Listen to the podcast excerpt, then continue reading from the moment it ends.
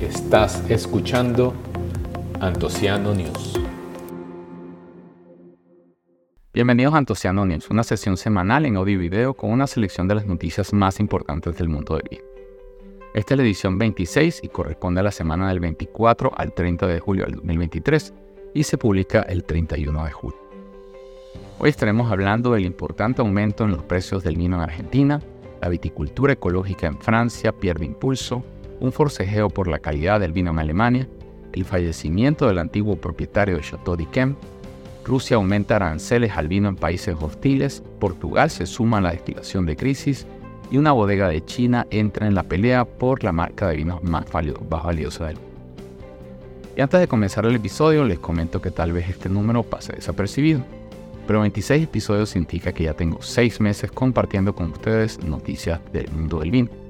Estoy muy agradecido con todas esas personas que me acompañan cada semana que hoy en día están repartidos en 25 países, como Guatemala, Estados Unidos, España, Argentina, Perú, Francia, Alemania, México, Colombia, Chile y Venezuela.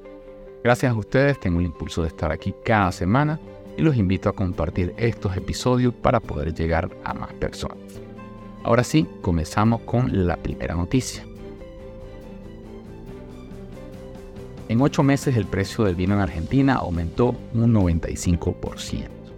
Esta noticia viene de No Life y es que un reciente informe muestra que la variación mensual del índice de precio del vino en junio del 2023 se incrementó un 11,2% con respecto a mayo y el acumulado de octubre del 2022 a junio del 2023 la variación de ese índice fue del 95,1%. Si se compara con un índice más global como el índice de precios al consumidor, los resultados son preocupantes para el vino, porque los incrementos estuvieron por debajo. En el caso del mes de junio, comparado con el mes de mayo, fue de un 6%, y en el caso del periodo de 8 meses fue de un 66%. Si desglosamos este incremento con respecto al mes anterior, podemos detallar que por tipo de vino, los vinos que más incrementaron fueron los blancos y los rosados. Por región destacan San Juan y Neuquén y por rango de precios los vinos más económicos por debajo de 4 dólares fueron los que más incremento tuvieron. Este entorno de precios para el mercado interno del vino de Argentina es parte de un problema macroeconómico mayor. En un país con un Producto Interno Bruto que se estima que será en el 2023 de menos 3,5% y una inflación que en el 2022 llegó al 102,5%. Siguiente noticia, en Francia, viticultores ecológicos quieren renunciar a la certificación. Esta noticia viene de Vitisphere y es que de acuerdo a una encuesta realizada para un grupo de viticultores, el 6% de los encuestados prevé abandonar la agricultura ecológica en un plazo de 5 años. Adicionalmente, la encuesta muestra que están en descenso la cantidad de viticultores ecológicos, los proyectos de reconversión de agricultura ecológica y el interés de los viticultores en tener una certificación. Entre las razones para la disminución de estos índices encuentran que hay dificultades para conseguir personal capacitado, el alto costo de los equipos necesarios y el aumento de los costos de energía y también la inflación.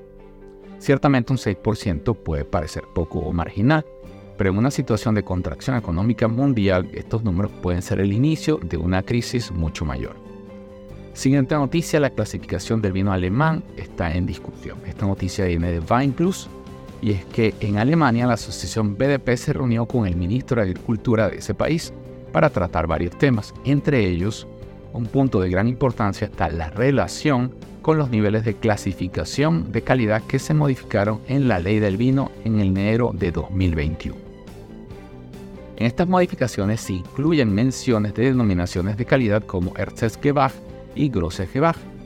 La asociación argumenta que han venido luchando desde hace tres décadas por mantener altos niveles de exigencia de calidad en estas denominaciones y las modificaciones a la ley incluyen estos términos sin mantener esos niveles de calidad. Por, lo tanto, piden nuevas modificaciones a la ley.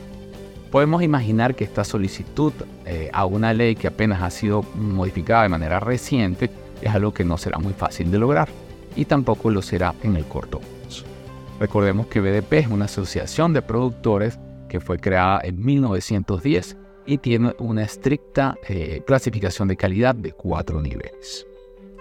Siguiente noticia, fallece antiguo propietario de Chateau d'Yquem. Esta noticia viene de One Spectator y es que el pasado 24 de julio falleció a los 89 años Alexander de Lourdes Salus, quien dedicó 36 años de su vida a manejar la mítica bodega de Sauternes Chateau d'Yquem. La vida de Lourdes Salus ha sido dedicada al vino de Sauternes y la relación con esta bodega comienza desde que su tío compró la bodega en 1947 luego de la Segunda Guerra Mundial y en 1966 le piden que lo ayude a administrar la propiedad. Bajo su mando, la bodega tuvo un compromiso indiscutible con la calidad y se tomó la decisión de no sacar eh, vinos en las añadas de 1972, 1974 y 1992. Esto ocurrió solo 10 veces en la historia de la bodega desde la primera cosecha en 1847. Otra historia interesante en la trayectoria de, es la batalla legal eh, que inició en 1966 luego de que el grupo eh, Louis Vuitton Moet Genesis comprara el 55% de esta propiedad. Esta batalla legal impedía incluso que el presidente de Louis Vuitton Genesis pisara la bodega. Esta disputa llegó a su fin cuando ambos se reunieron en 1999 y Louis Vuitton Moet Genesis se comprometió a respetar la calidad y las tradiciones de la bodega. Desde este espacio le deseamos paz a sus restos. Siguiente noticia, Rusia aumentó los aranceles al vino de países hostiles. Esta noticia viene de Wine News y como mencioné en el episodio 16, Italia incrementó en casi un 16% sus exportaciones a Rusia en el año 2022 a pesar del conflicto en Ucrania. Hoy las noticias no son muy alentadoras para este país y para otros países, porque un medio ruso informó que el gobierno de, Rusia está por aumentar los aranceles a las importaciones de países provenientes de países eh, hostiles. Este incremento será del 12,5%, que es actualmente a un 20%. Con países hostiles se refieren, entre otros, a los países de la Comunidad Europea, incluyendo Italia. Los que se benefician de esta medida serán países neutrales y, y, que consideran amigos como Chile, que está en un 9% de incremento en sus exportaciones a ese país, y Armenia en un 161%. También se incluye Sudáfrica. Y solo diré que hay un dicho que reza, mal le paga el diablo a que bien lo sirve. Siguiente noticia, Portugal también realizará destilación de crisis. Esta noticia viene de Vitisfer y es que Portugal se une a otros países de la Comunidad Europea como Italia, Francia y España que están realizando destilaciones de crisis. En el caso de Portugal se están destinando 20 millones de euros para aplicar esta medida a vinos tintos y vinos rosados.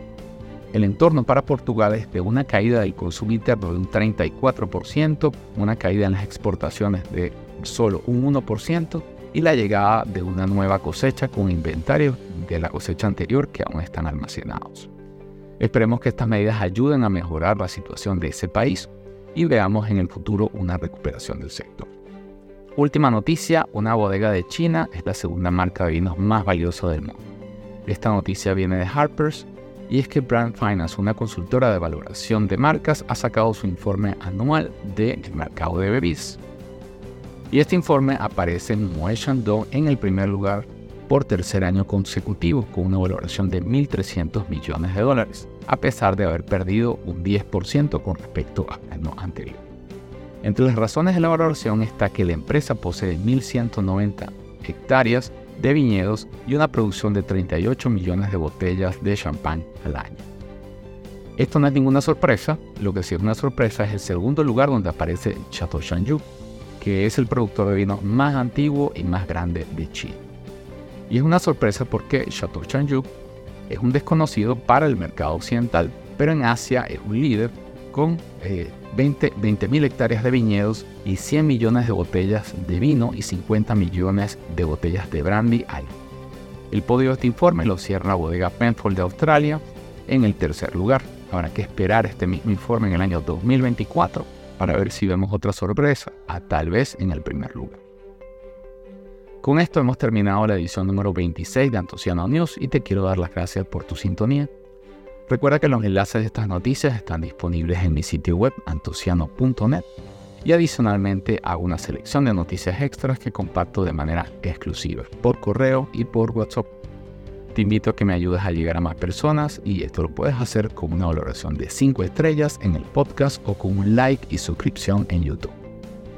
También te invito a seguirme en mis redes sociales, Facebook, Instagram, Twitter, TikTok Divino o cualquier otro. Vas a encontrarme como Antociano. Será hasta la próxima edición y deseo que el buen vino te acompañe siempre.